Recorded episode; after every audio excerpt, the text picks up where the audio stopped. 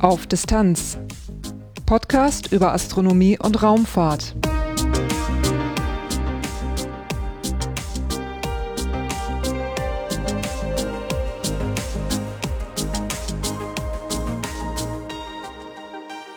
Hallo und herzlich willkommen bei Auf Distanz, einem Podcast über Astronomie und Raumfahrt. Dieses ist die zweite reguläre Ausgabe des Podcasts. Sie erscheint Anfang 2016. Ich wünsche allerseits ein frohes neues Jahr. Und als Titelthema für diese Ausgabe habe ich Asteroiden gewählt, weil auch dort ein Jahresanfang, nämlich der 1. Januar 1801, eine kleine Rolle spielt.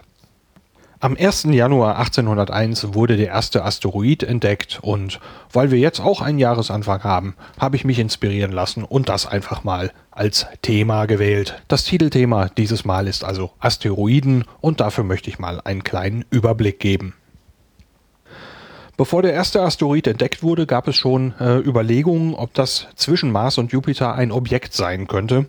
Johannes Kepler schon hat dann in seiner Harmonietheorie eine Gesetzmäßigkeit vermutet, hat den Gedanken dann aber später aufgegeben.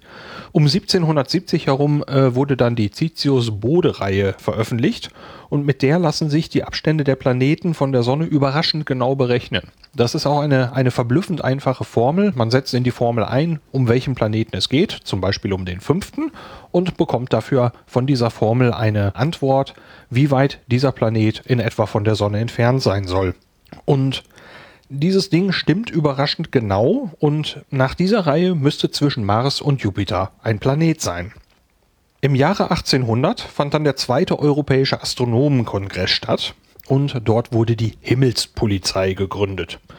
Ähm, da hat man also Aufgaben verteilt unter Astronomen, die sollten den, den Himmel sich anschauen und nach bestimmten Objekten suchen. Und eine der Hauptaufgaben war eben die Suche nach einem kleineren Himmelskörper zwischen Mars und Jupiter eingeladen, dort mitzumachen bei diesem Beobachtungsnetzwerk, war auch ein Astronom namens Giuseppe Piazzi.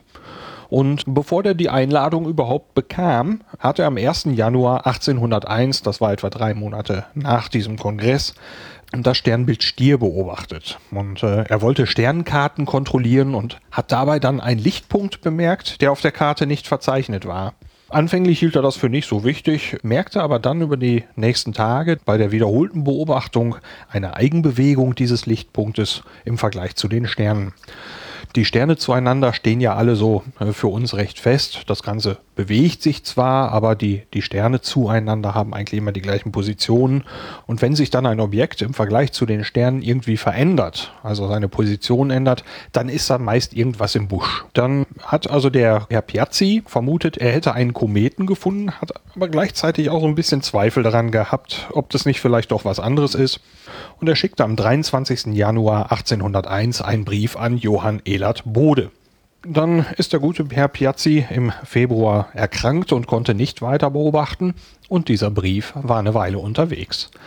Mit E-Mail und Telefon war das alles noch nicht so weit her damals und so kam dieser Brief an den Herrn Bode erst am 20. März an.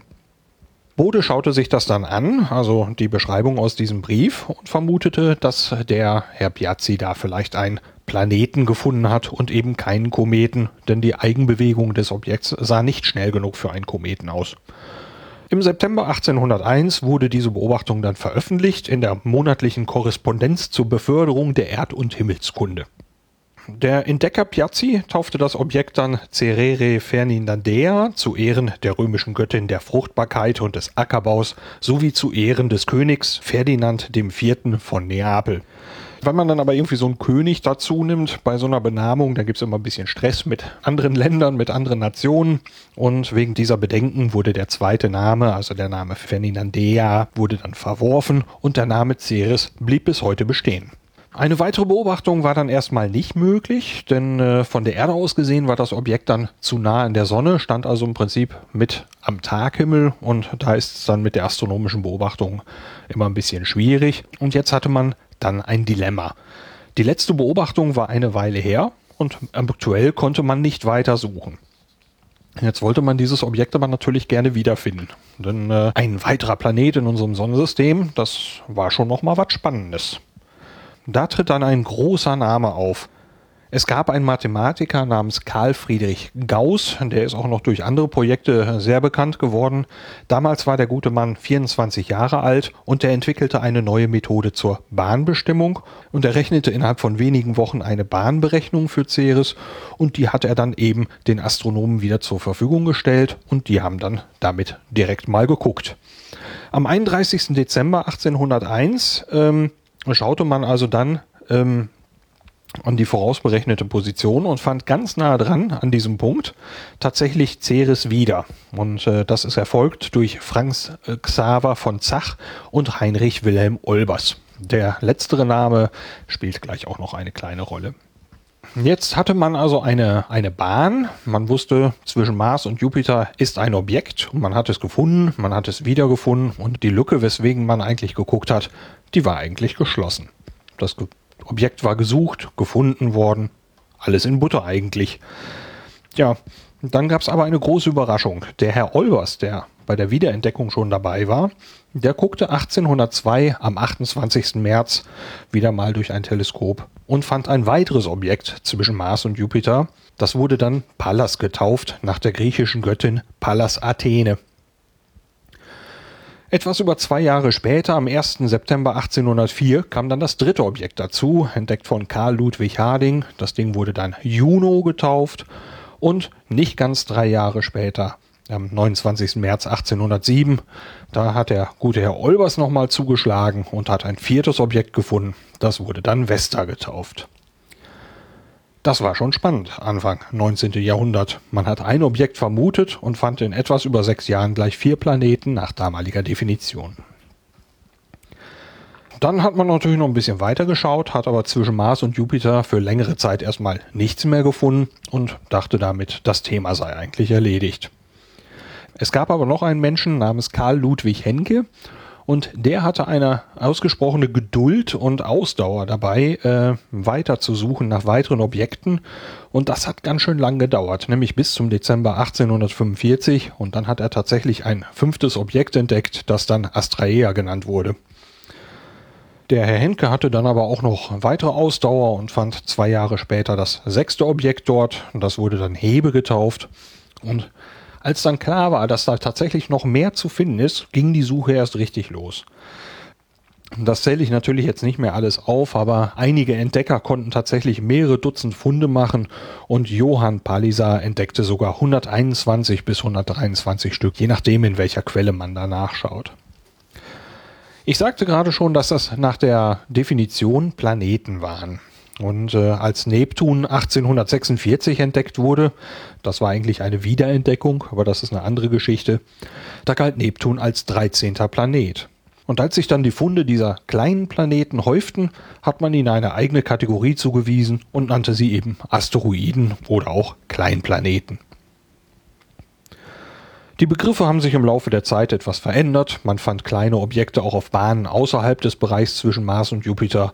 Aber grundsätzlich reden wir bei diesen Objekten, die da herumstreunern, von Asteroiden.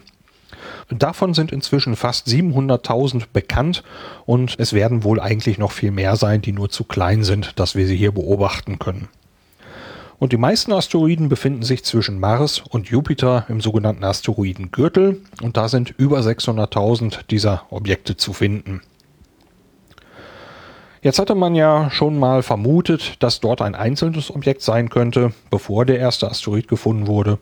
Und man hatte sich sogar schon einen Namen überlegt, nämlich Phaeton. Und als es zwischendurch die Theorie gab, äh, dass der Asteroidengürtel eben lauter Bruchstücke eines Planeten enthalten würde, da wurde auch für diesen zerstörten Planeten erstmal der Name Phaeton benutzt. Diese Theorie hat sich aber nicht gehalten. Denn alle bekannten Objekte im Asteroidengürtel haben eine Masse, die kleiner ist als die vom Mond der Erde. Ceres hat den größten Durchmesser mit nicht ganz 1000 Kilometern und der Mond der Erde, der hat 3500 Kilometer. Und wenn man sich dann diese Kugel daraus mal vorstellt, da passt die Ceres dann schon einige Male rein. Aus dieser Masse hätte sich vielleicht wohl ein größerer Planet bilden können, aber man vermutet heute, dass die Gravitation des Jupiter das im Prinzip verhindert hat, weil er die ganze Zeit mit seiner Gravitation der herumzerrt. Im Laufe der Zeit haben sich die Definitionen dann auch noch ein bisschen verändert. So gilt zum Beispiel seit 2006 das erste als Asteroid gefundene Objekt, nämlich Ceres, nicht mehr als Asteroid, sondern als Zwergplanet. Das ist übrigens auch der gleiche Status, den der Pluto hat, der lange Zeit als Planet galt. Aber Ceres hat weiterhin noch so ein kleines Alleinstellungsmerkmal. Er ist der einzige Zwergplanet im Asteroidengürtel. Ceres ist im Moment auch in den Medien präsent. Wenn man sich dafür interessiert und mal danach schaut, findet man einiges an Material äh, von der Raumsonde Dawn. Denn diese Raumsonde befindet sich seit März 2015 im Orbit um Ceres und vorher war die Sonde auch schon beim vierten gefundenen Asteroiden Vesta unterwegs. Die Mission soll noch bis zum Juni 2016 weitergehen und danach soll Dawn dann weiter auch um Ceres kreisen. Die Asteroiden werden jetzt von verschiedenen Raumsonden immer wieder mal besucht und es gibt immer wieder neue Erkenntnisse und auch Bilder davon. Da ist noch einiges Spannendes zu erwarten und da werde ich natürlich dann auch nach und nach hier berichten. Und im Moment ist es geplant, dass die Folge 3 dieses Podcasts eben sich auch mit der Dawn-Mission beschäftigt. Kurzmeldungen Zwei Kurznachrichten habe ich für diese Episode rausgesucht und die erste beschäftigt sich mit der Raumsonde Hayabusa 2. Hayabusa 2 äh, soll zu einem Asteroiden reisen, nämlich zum Asteroiden Ryugu. Und ähm, das passt sehr schön zu dieser Folge. Dieser Asteroid hat die Nummer 162.173, wurde also schon recht spät entdeckt. Aber der ist eben das Ziel dieser Raumsonde und die soll dann diesen Asteroiden eben vermessen und eben auch einen kleinen Länder absetzen. Der ist etwas größer als eine Schuhschachtel und kann über ein eingebautes Schwungrad über diesem Planeten im Prinzip so ein bisschen drüber hüpfen. Hayabusa 2 wurde am 3. Dezember 2014 gestartet und hat fast genau ein Jahr später, am 3. Dezember 2015, ein Swing-By-Manöver an der Erde gemacht. Und dabei kam die Sonde der Erde schon sehr nahe, nämlich auf 3090 Kilometer. Das ist nach astronomischen Maßstäben äh, im Prinzip wirklich gar nichts. Dabei hat die Raumsonde mächtig Schwung geholt und entfernt sich jetzt wieder auf einer geänderten Bahn. Und 2018 soll dann Hayabusa 2 am Asteroiden ankommen und dann wird es mit Sicherheit spannende Nachrichten geben.